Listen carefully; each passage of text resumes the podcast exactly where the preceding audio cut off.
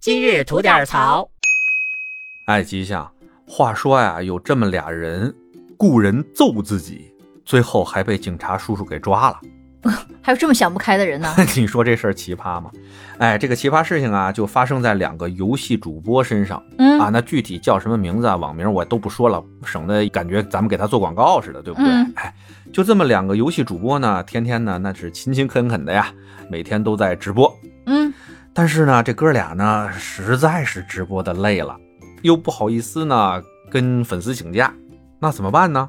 俩人就想出一个歪折来，嗯，俩人呢雇了八个人，哎，在街头揍自己，然后旁边呢就给录了下来。下这么大血本 吗？